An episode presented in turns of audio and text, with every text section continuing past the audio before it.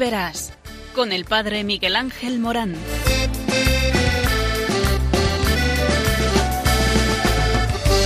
Aunque sean muchas las preguntas y si te surgen tantas dudas, es si verdad lo que te canta.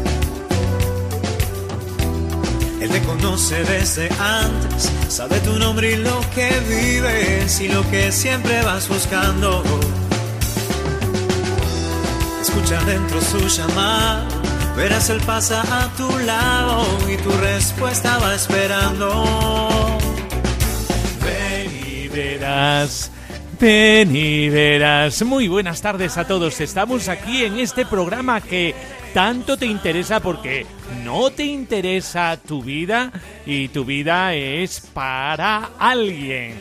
Y no para algo, sino para alguien, porque porque tienes corazón y tu corazón necesita entregarse, darse en este programa. Hablamos del sentido de la vida, del sentido de tu vida, porque Dios te ama y porque te ama te llama y porque te llama te envía y te envía a una misión. Esto es tan familiar para con nosotros eh, que, eh, fíjate, eh, es tu propia vida y una vida contextualizada en un estado. Este estado de vida al que todos nosotros somos llamados. Y es que el plan de Dios para nuestras vidas es que podamos descubrir, buscar el estilo de vida que Dios quiere que vivamos. A estos estilos de vida los llamamos vocaciones y cada vocación está basada en el amor, eh, del cual Dios es el principal protagonista. La vocación eh, se divide principalmente en la vocación al matrimonio, esta vocación o llamada de Dios a vivir en este estado de vida concreto y al realizarnos en el amor, eh, tiene una peculiaridad. Dios nos pensó desde siempre para prepararnos lo mejor posible y entregar todo lo que somos de manera muy especial a una familia concreta, a mi familia, mi esposa o esposo y mis hijos, para hacerlos felices y plenos y así ser yo el hombre o la mujer más feliz. Otro estado de vida vocación a la consagración de la vida a Dios. Esta vocación que también es una llamada concreta a realizarnos en el amor. Eh, tiene una grandeza muy especial. En vez de entregar todo lo que somos a una familia en especial, lo haremos a toda la gente que nos rodea a todo el mundo. Viviremos para ayudar a todos a ser felices y así ser plenamente feliz. Implica tener un corazón y una capacidad de amar enorme, así como lograr una plenitud y una recompensa en el cielo también enorme. Aquí entrarían los sacerdotes, las religiosas, los religiosos, los laicos consagrados o consagradas, entre otros. Y después otra vocación, la de los solteros dedicado a una vida especial eh, de entrega. Existe un estilo de vocación del que no se habla mucho, pero al cual la Santa Madre Iglesia nunca ha dejado de lado y que puede ser igual de fructífera que la consagración. Nos referimos a los solteros, aquellos eh, que las vicisitudes de la vida le lleva a no definirse por los estados anteriores en este campo en donde hemos encontrado muchas veces eh, muestras de amor universal a toda la gente y de ayuda a los demás, de tal manera que se asemejan a esa entrega de los consagrados a los demás. Tal vez en algunos casos ni siquiera lo sepan, eh, pero como Dios también los hizo para ser plenos en el amor, se ven por fuerza amando a los demás y buscando su bien, lo que los hace plenamente eh, felices. Dentro de esta eh, soltería pues vemos personas que se dedican a la parroquia totalmente, a sus padres eh, y dan toda su vida cuidando a, los padres o a algún familiar. Eh, y es que eh, todos nosotros estamos hechos para ser felices y para hacer feliz a los demás. De esto se trata, de tener un corazón entregado a los otros. Pues vamos a meternos dentro de lo que viene después, que tenemos una primicia, y esta primicia es una entrevista a una virgen. Han pasado por estos por este programa eh, eh, muchos consagrados, eh, sacerdotes, religiosos, diáconos, misioneros, matrimonios, pero nunca hemos tenido una virgen consagrada. pues vamos a escuchar de qué va esta vocación, la Virgen consagrada. Pues estar al, al tanto del receptor y no os apartéis, que es muy, muy, muy interesante. lo que te enseñan, como de él te han contado, si no lo viste y encontrar. No se conoce el mar adentro, si no te metes en sus olas, no se lo sabe desde afuera. Ya no te bastan las teorías, a Dios.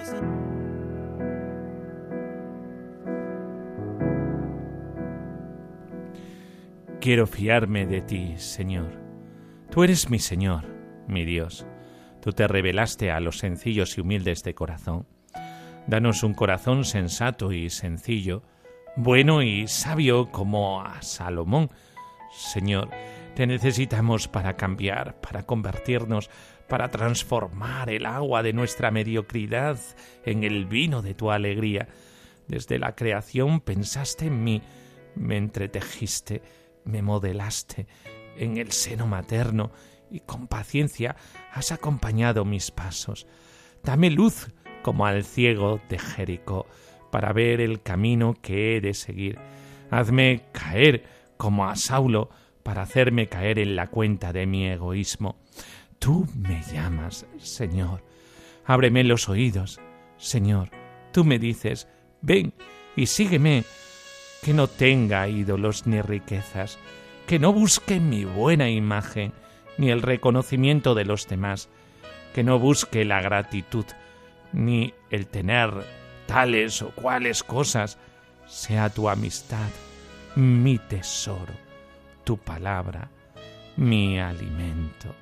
Señor, hazme dócil a tu proyecto, a tu plan sobre mí y háblame que tu siervo escucha.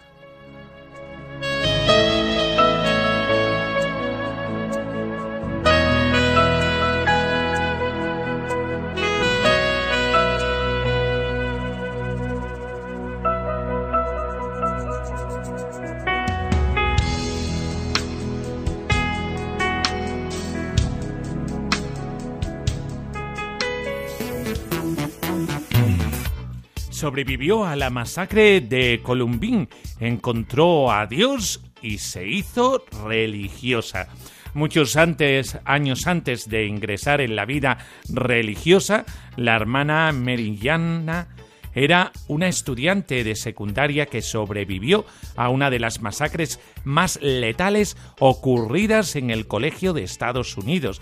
Se trata del tiroteo del 20 de abril de 1999 en el Columbine High School eh, de los suburbios de Denver, Colorado.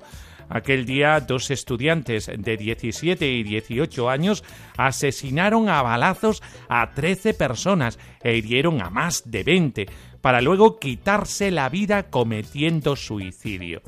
Uno de los sobrevivientes, eh, Mary Tomby, eh, cambió su vida por completo tras el traumático suceso.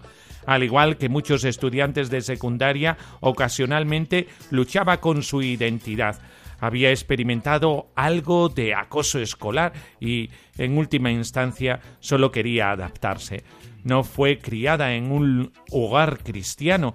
En ese momento, Dios, la fe y ciertamente la Iglesia Católica no le importaban. Al crecer realmente no sabía si Dios existía o no, o que tenía un plan. Eh, la religiosa relata que tenía la costumbre de ir a la biblioteca a estudiar todos los días durante el almuerzo en su segundo año, junto a una amiga, decidieron cambiar sus horarios para tener dos horas libres en el almuerzo y poder estudiar más. Esa mañana de abril, Sentada en la clase de arte, justo antes de la hora del almuerzo, Mary dijo que sintió una urgencia abrumadora de abandonar la escuela. Recuerda haber pensado, me voy a ir a casa y nadie va a disuadirme de no irme. Su amiga estaba confundida y le preguntó a Mary por qué no iban a la biblioteca como siempre lo hacían. Ella sugirió que fueran y estudiaran para un próximo examen en un restaurante. Así que salieron de la escuela y se subieron al auto de Mary.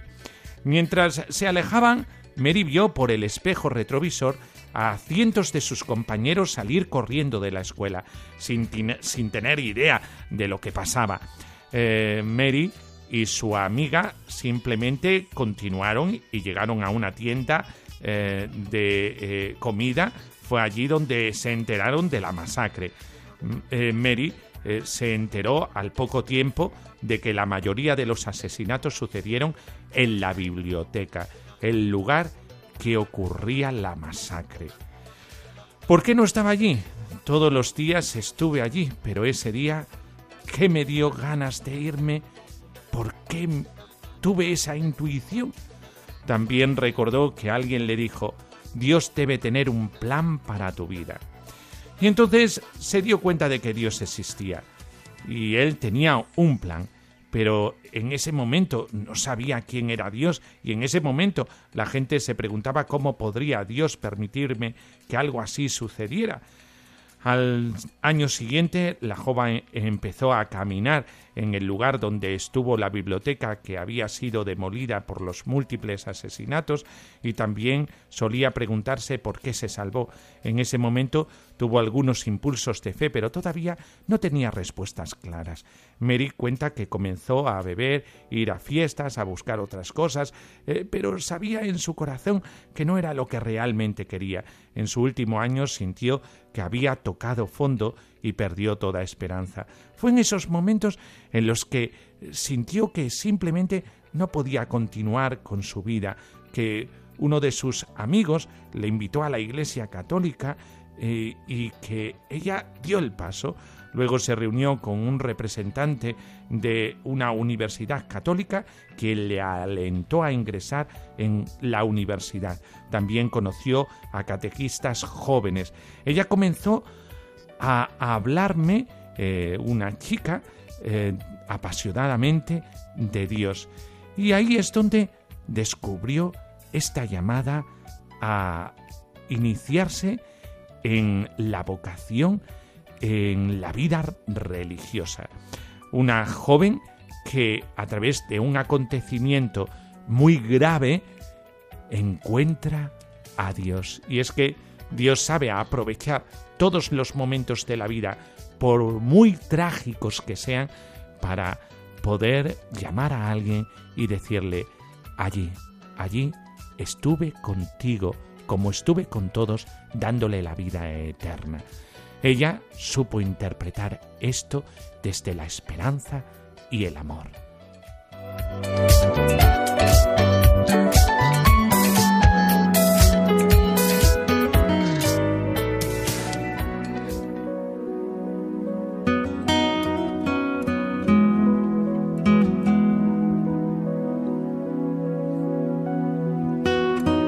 Del Evangelio según San Mateo. Viendo Jesús muchas personas en torno suyo, ordenó marchar a la otra orilla. Entonces llegó un escriba y le dijo, Maestro, te seguiré donde quiera que vayas. Le dijo Jesús, Las raposas tienen cuevas y las aves del cielo nidos, pero el Hijo del Hombre no tiene donde reclinar la cabeza. Otro de sus discípulos le dijo, Señor, déjame ir a sepultar a mi Padre. Le dijo Jesús, Sígueme y deja sepultar sus muertos a los muertos.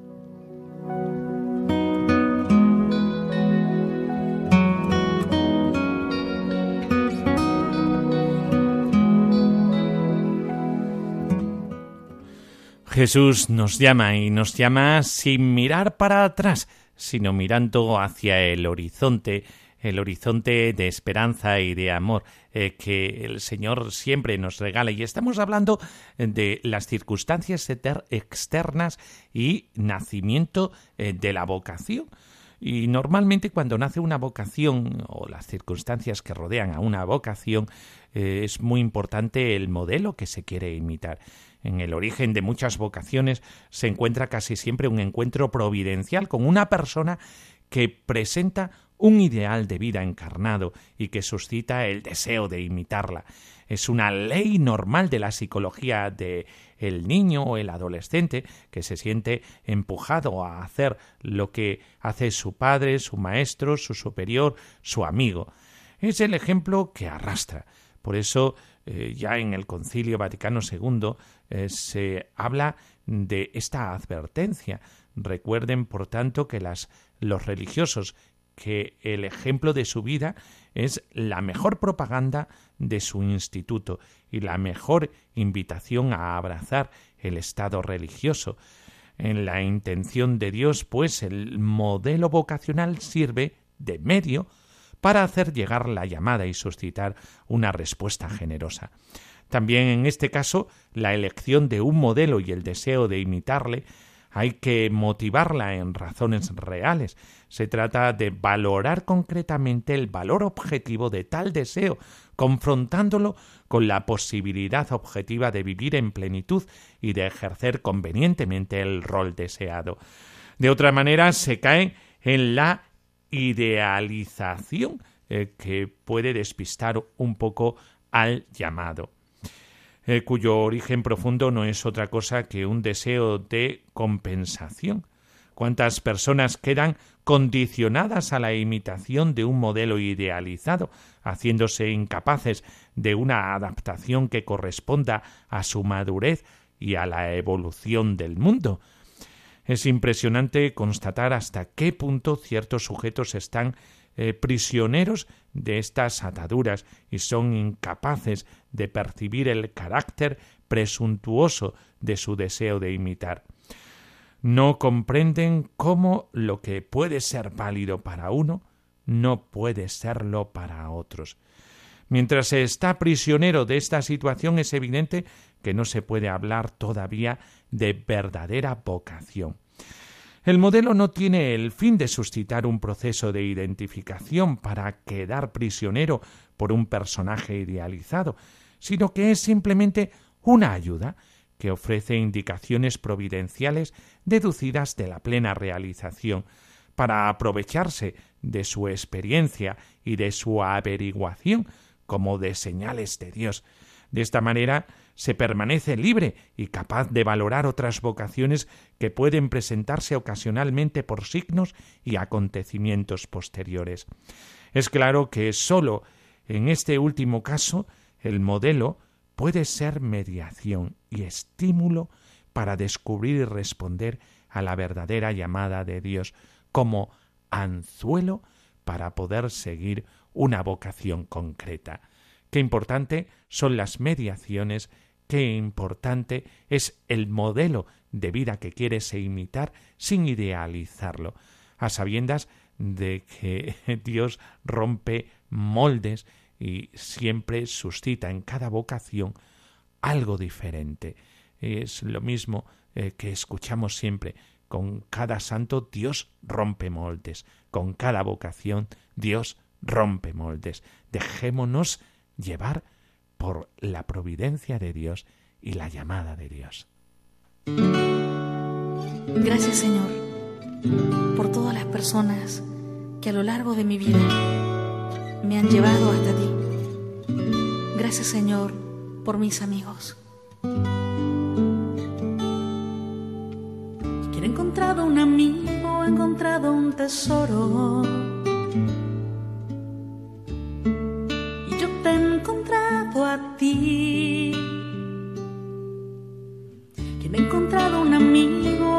encontrado un tesoro. Y tú me has encontrado a mí. por un tesoro encontrado en un campo. Se vende todo para comprarlo. Quien ha encontrado un amigo ha encontrado un tesoro. Yeah. Quien ha encontrado un amigo ha encontrado un tesoro.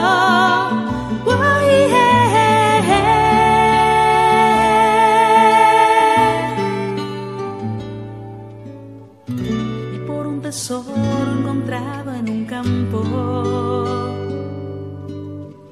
se vende todo para comprarlo. Contigo aprendí a vender mis egoísmos. Yo contigo aprendí a no pensar en mí mismo. Oh, yeah. Quien ha encontrado un amigo ha encontrado un tesoro. Oh, yeah. Quien ha encontrado un amigo ha encontrado un tesoro. Oh, yeah. Quien ha encontrado un amigo ha encontrado un tesoro. Yo te he encontrado a ti, ha encontrado un amigo ha encontrado un tesoro. Tú me has encontrado a mí.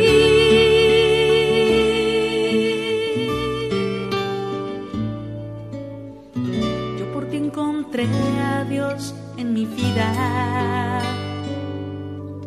Tú eres el mayor signo de su amor. Oye, ha encontrado un amigo ha encontrado un tesoro.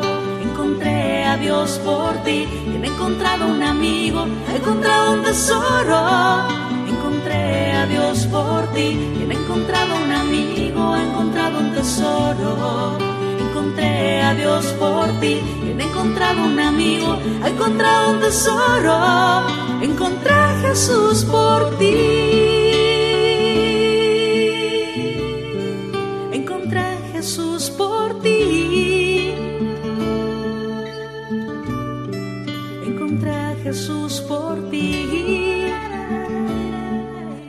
Bueno, pues eh, pasamos a otra sección de Ven y Verás aquí en Radio María.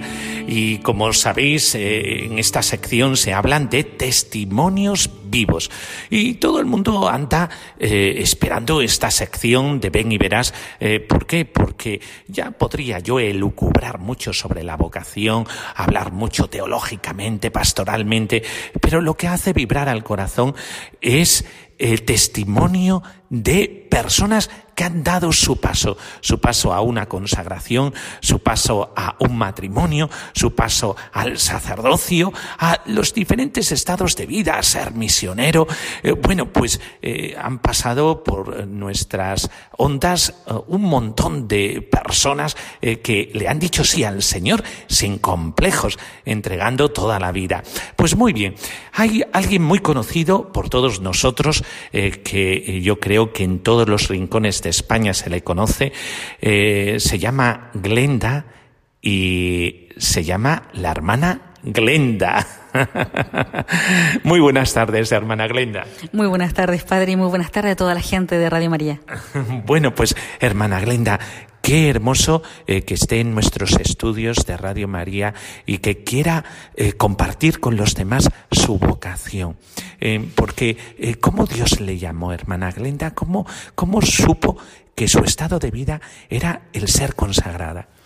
Tengo que decir que primero Dios hizo una llamada a la fe, porque yo nací, soy hija de un padre ateo, y Dios me preparó, mira, para venir a Europa, porque nac- nací en una familia, aunque soy chilena, mi abuela es de orígenes españoles, de Cantabria, pero mi padre era profundamente ateo, por eso me llamo Glenda.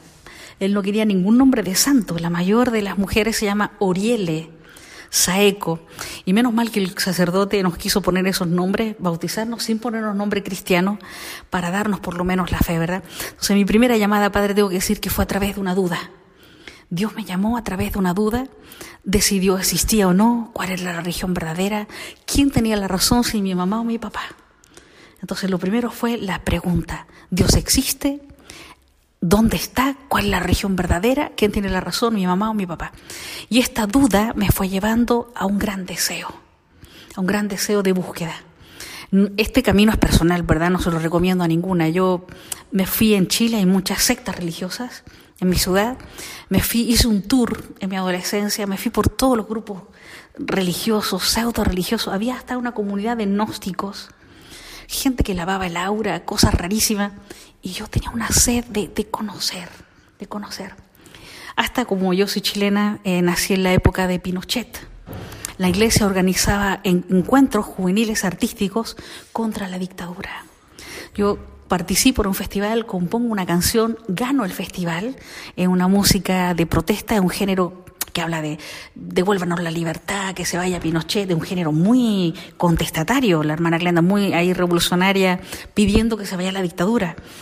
Gano el festival y me dan de premio una Biblia. Y entonces el Señor, como Él hace, primero fue la duda y luego Él infló sobre mí y tocó mi corazón en un gran deseo. Yo empiezo en mí, igual que a Moisés, la segunda parte de curiosa, porque Moisés se asoma a esa zarza que ardía ahí y de, y de, y de cotilla se va a mirar la zarza y desde la zarza, porque ardía la zarza y no se consumía, pues yo también empezó en mí un deseo tremendo de decir, ¿qué tiene esa Biblia que leen millones de personas? Empiezo a leerla. en la Biblia latinoamericana. Con, estoy hablando que tengo 14 años, 15 años. Esto a los jóvenes que andan jugando con la PlayStation, a mis sobrinos de esa edad ni se plantean esas preguntas. Pero del año 80, la generación del 80 y más en dictadura, pues nos planteábamos esas preguntas, padre.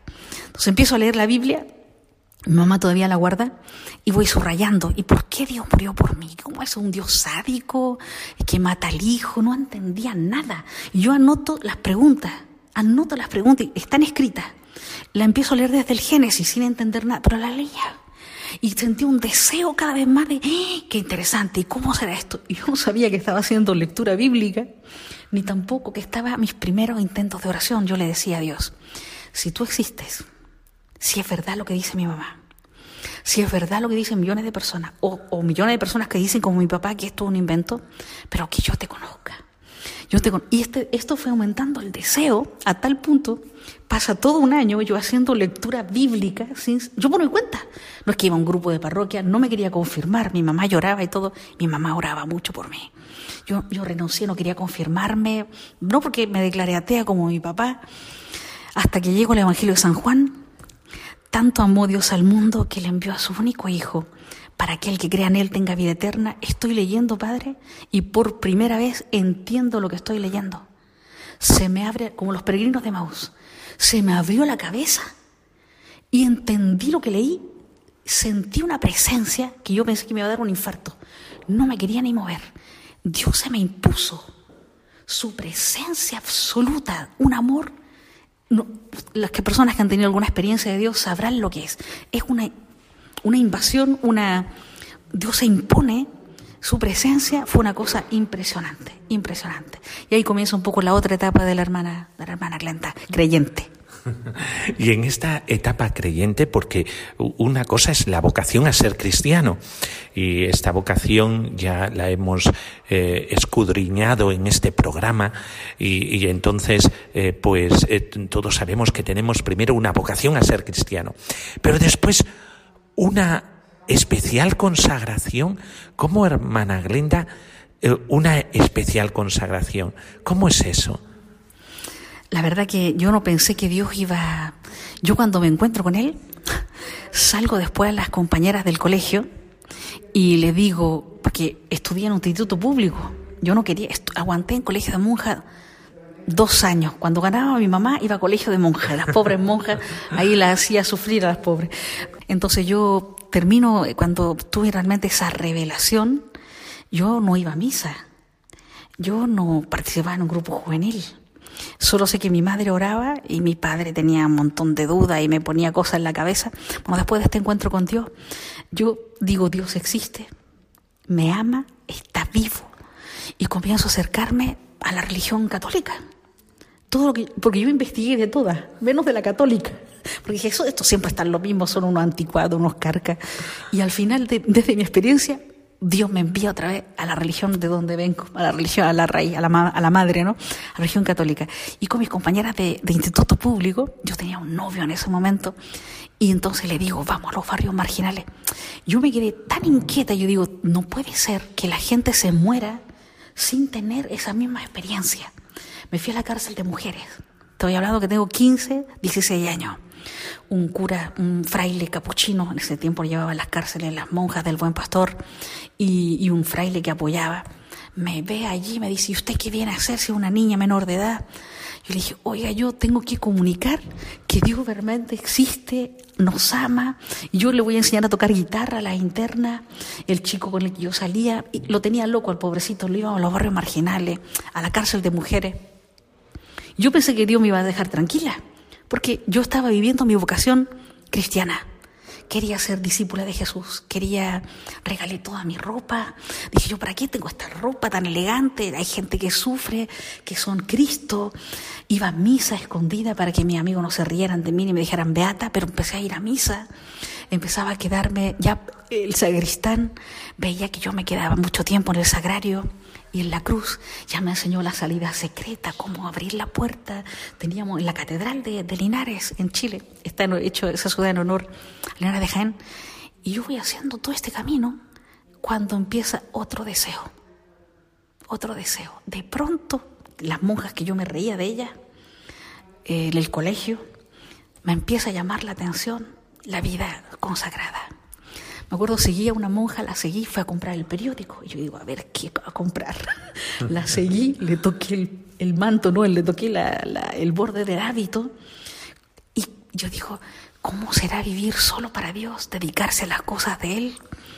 Y al mismo tiempo yo quería estudiar, porque mi papá era medio filósofo, quería estudiar filosofía, psicología y todas estas ciencias que me encantaban. Y este deseo empieza a crecer, muy fuerte, muy fuerte. El chico con el que salía me decía, a ti te pasa algo raro. Porque dice que en la misa, cuando yo estaba en la misa, yo ya ni. Es normal que las parejitas se tomen de la mano en la misa, se hagan algún amurrac. Dice que yo, como si él no existía, yo estaba en otro planeta. Y él dice que no se atrevía ni a tocarme. Él, él me daba esas señales. Yo, yo sentía el deseo. Digo, ¿cómo digo yo? Me ponía en la casa una toalla en la cabeza. Digo, hermana Glenda, si no hay ninguna que se llame Glenda, todas son María, no le pega. Pero el deseo iba creciendo. Hasta que leo una en la catedral, era un año muy, muy bueno el obispo que teníamos, dice jornadas vocacionales para jóvenes. Y yo pensaba que jóvenes, hombres y mujeres, cuando llego eran solo los muchachos del seminario. Y yo no sabía, llego y entro y me dice el, el, sacerdote, esta es una jornada vocacional para jóvenes, para entrar al seminario. Le digo, ah, lo siento. Y los muchachos empezaron, que no se vaya, que no. como mascota me tenían, como, como me adoptaron. Y dice, no, no, será la sacerdotisa. Al final hice todo el proceso. Era muy bonito porque eran jornadas de, algunos no entraron al seminario, porque era muy, muy libre, o sea, era para discernir tu vocación con mucha libertad. Había grupo de psicólogos, hacíamos experiencias de oración, campamento, íbamos de misiones. Era un programa muy interesante que hice con, los seminaristas, con los seminaristas. Y claro, cuando llega el momento del final, me dice el sacerdote, pues tendrás que buscar alguna forma de vida consagrada. Y en mi ciudad, claro, no había internet, en la hojita dominical ponían nombre de congregaciones.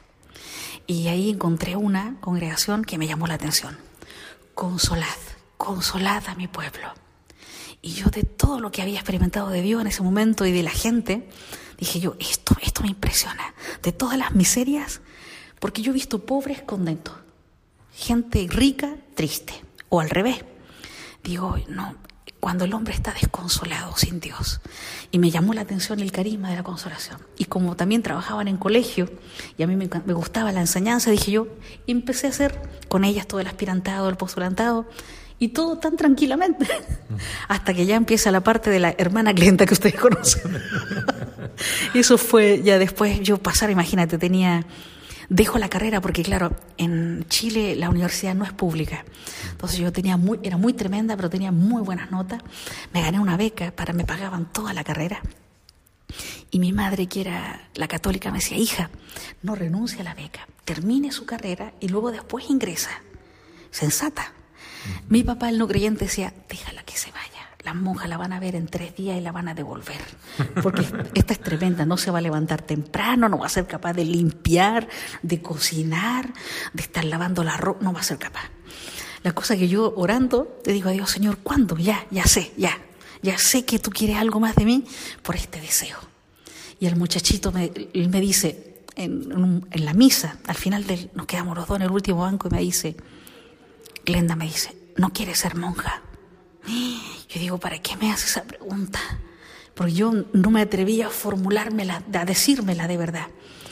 Y le digo, pues parece que sí. Entonces empezamos a un poquito el distanciamiento. Y él dice, yo te voy a esperar uno o dos años a ver si es solamente una cosa transitoria, y porque la verdad que nos queríamos. Y después me dice, bueno, mi padre quería que entrara, ya me iban a, las monjas me iban a votar ligerito. Ingreso con las hermanas de la consolación y pasaron 20 años hasta que Dios comienza otra llamada. Me dediqué a la educación, yo daba clase en un colegio, eh, me estaba preparando en psicología para ser psicóloga de un colegio, estudié psicología. Las hermanas me prepararon en teología, tuve el honor de estudiar en la Universidad Gregoriana en Roma. Hice mi teología, mi bachillerato. Empecé teología bíblica en Salamanca. No la terminé porque empezó la hermana Glenda, cantora que ustedes conocen. Y sí terminé psicología que las hermanas querían para dedicarme a los colegios y llevar el acompañamiento de jóvenes, de, personas en los colegios. La cosa es que misteriosamente yo, una vida normal, siempre he cantado, me decían qué bonito canta, pero nunca pasó nada. Hasta el año 98, perdón, el año 2001, que me invitan a la Jornada Mundial de la Juventud en Toronto. Y yo digo, ¿por qué me están invitando a mí? Cuando yo había grabado un disco de casualidad, eh, cuando vine, pues yo estaba estudiando en Roma, y los veranos veníamos todas las, las jóvenes a ayudar, el apostolado, campamentos, Pascua, lo que fuera, ¿no?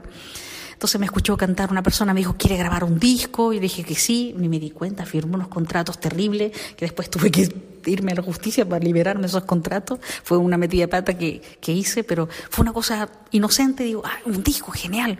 Y le prometo que yo lo único que pensaba era, digo, voy a grabar todas las canciones y así las tengo bien grabadas todas, porque siempre me pasaba, ¿te acuerdas que antes había que grabar de un de estos doble casetera, de estos de estos cassettes que había que grabar de un sitio a otro.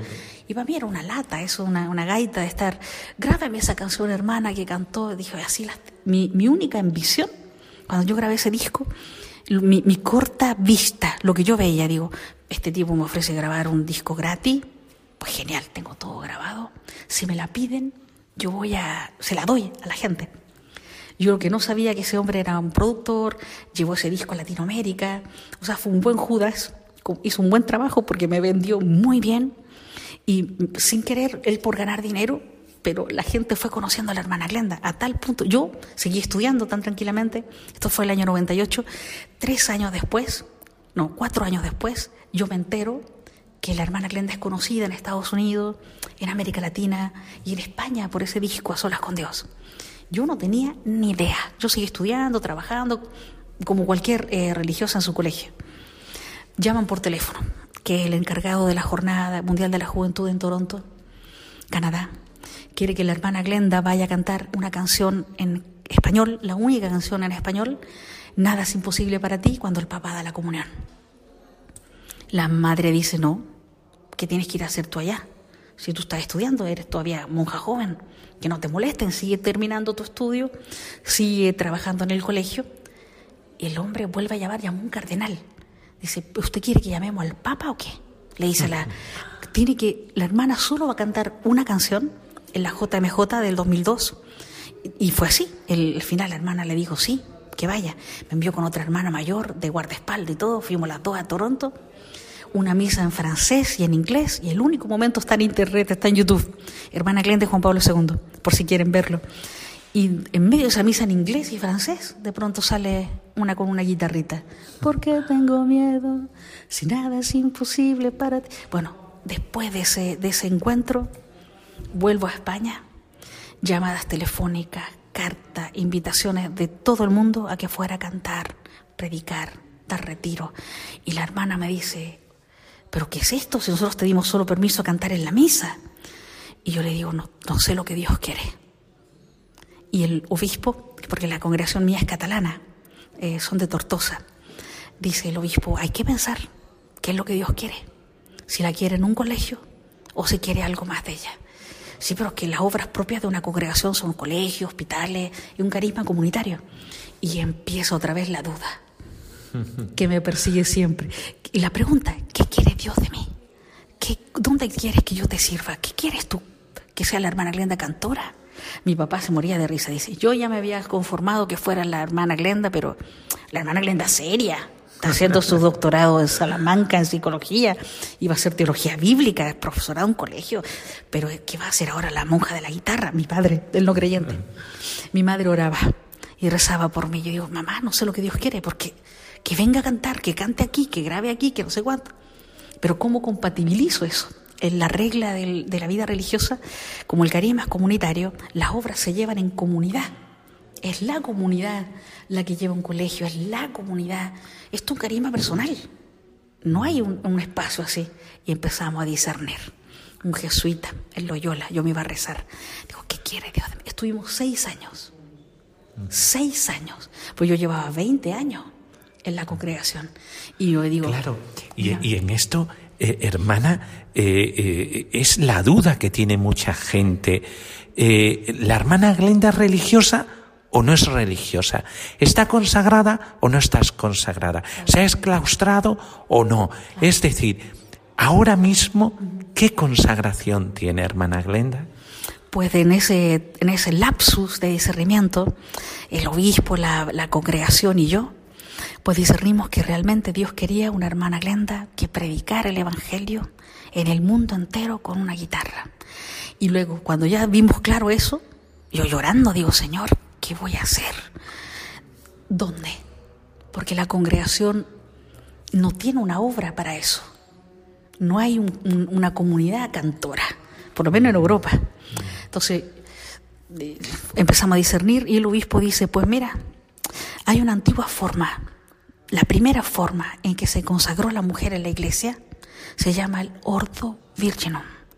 Y esa forma es de la época apostólica, estamos hablando del siglo I.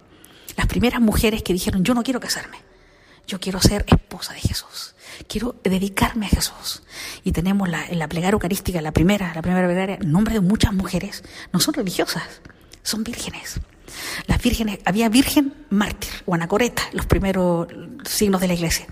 Entonces, este, este orden de mujeres, o este grupo de mujeres que renunciaban a casarse, que se las consagraba el obispo, tenemos un ritual precioso de San Ambrosio en el siglo IV, que es un monumento a la liturgia antigua, y que yo no tenía, yo lo había estudiado en el, porque el canon, en el derecho canónico, el canon 604. Y yo cuando hice teología, estudié otra forma de vida consagrada, el Ordo Virginum, canon 604, pero nunca me enteré de nada, porque lo que más se conoce es la vida religiosa, que es del siglo XIX, que son las más jóvenes. Entre, la cosa es que cuando ya doy el paso, el obispo a la madre me dice, pero bueno, le pido, yo estaba en Salamanca, hablé con el obispo de Salamanca también, me dice, quédese aquí, me hablé con el obispo de, de, de, Palencia, que en ese momento, ahora el de San Sebastián, me dice, quédate en Palencia, y, el, y la madre me dice, yo le pido que, que se quede en Cataluña porque la congregación mía es catalana.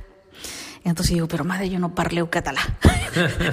yo parlo italiano, se me confunde todavía. Entonces el obispo de, de, de Terraza, don Josep Ángel, era muy amigo de la congregación, de, sobre todo por el obispo Carles, que era de Tortosa y después fue obispo arzobispo de Barcelona. Entonces eran muy amigos. Bueno, como en casa.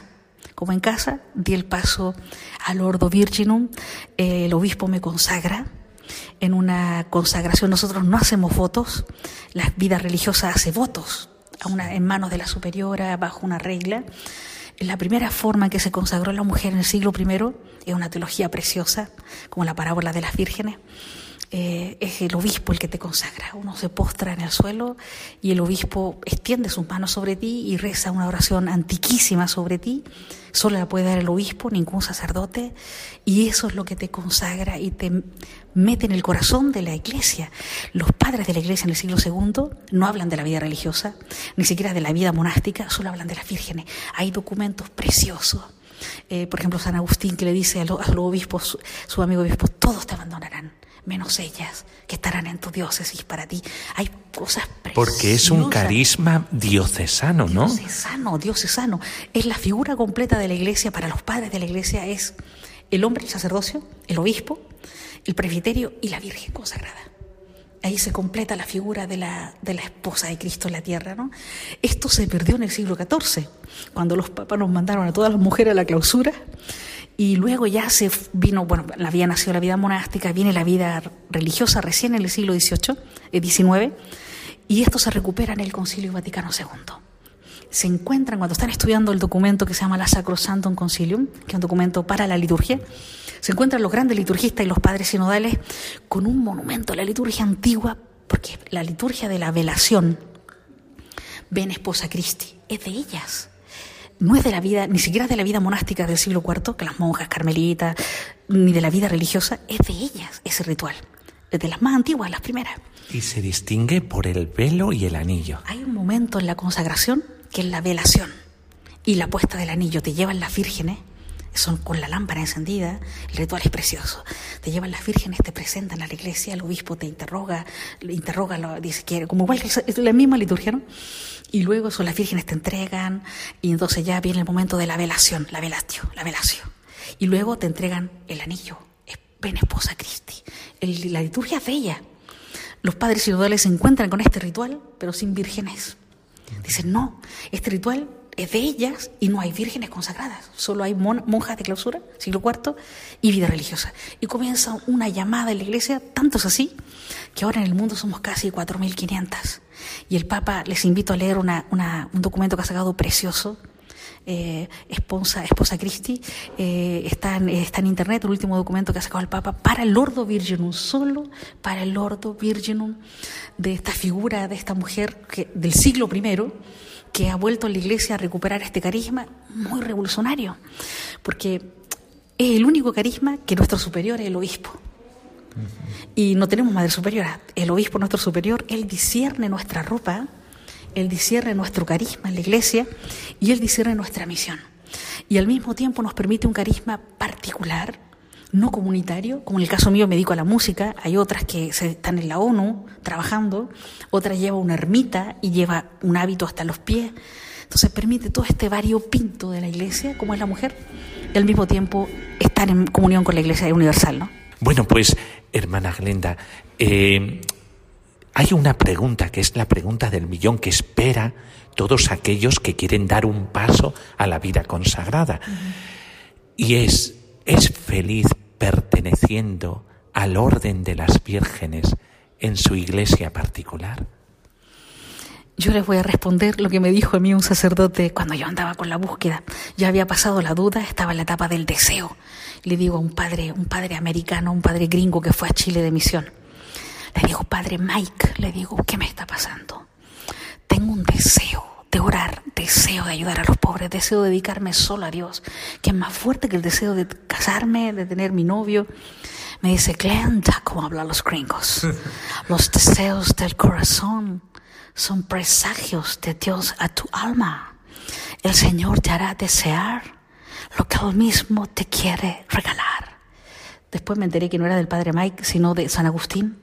Dios me hará desear lo que Él mismo me quiere regalar. Si tú, el que me estás escuchando, entra en los deseos profundos de tu corazón, si tienes el deseo santo, los deseos de la carne y la sangre, tener un novio, tener un carro, un coche, tener una carrera, son deseos humanos.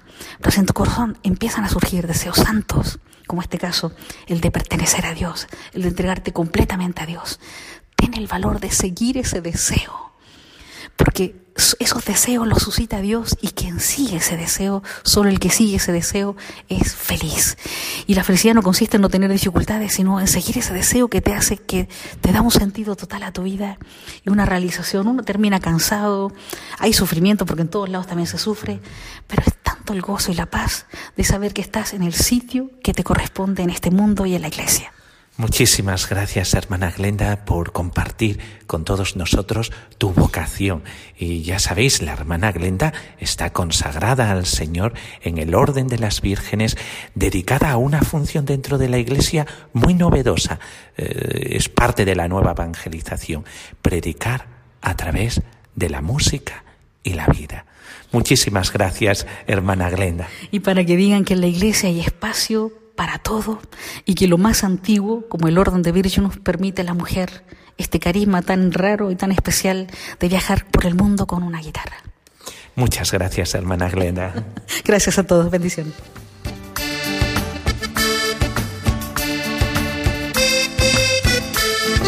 Bueno, pues con esta primicia de entrevista con la hermana Glenda hemos terminado hoy. Eh, solamente nos queda recordaros que vosotros podéis participar. ¿Cómo? Enviando a un correo electrónico testimonios vocacionales, como Dios te llamó, eh, incluso eh, algún audio incluso algún audio de tu hijo diciéndonos qué quiere ser de mayor. Eh, por eso, ¿cuál sería este correo electrónico eh, para vuestra participación? Ven y verás uno en número arroba radiomaria.es. Ven y verás uno en número arroba radiomaria.es. Y nos despedimos, como siempre, con la bendición de Dios, la bendición de Dios Todopoderoso, Padre, Hijo y Espíritu Santo. Amén. Bueno, pues aquí en el control, Vicente Rosso, al micrófono, el Padre Miguel Ángel, para todos vosotros y eh, caer en la cuenta de eh, qué es lo que Dios quiere de cada uno de nosotros para ser felices. Hasta el próximo día, aquí en Radio María, en Ven y Verás. Lo que vives y lo que siempre vas buscando escucha dentro su llamado. Verás él pasa a tu lado y tu respuesta va esperando. Ven y verás con el padre Miguel Ángel Morán. Alguien te ama y quiere mostrarlo. Ven y verás, ven y verás lo que Jesús te tiene preparado.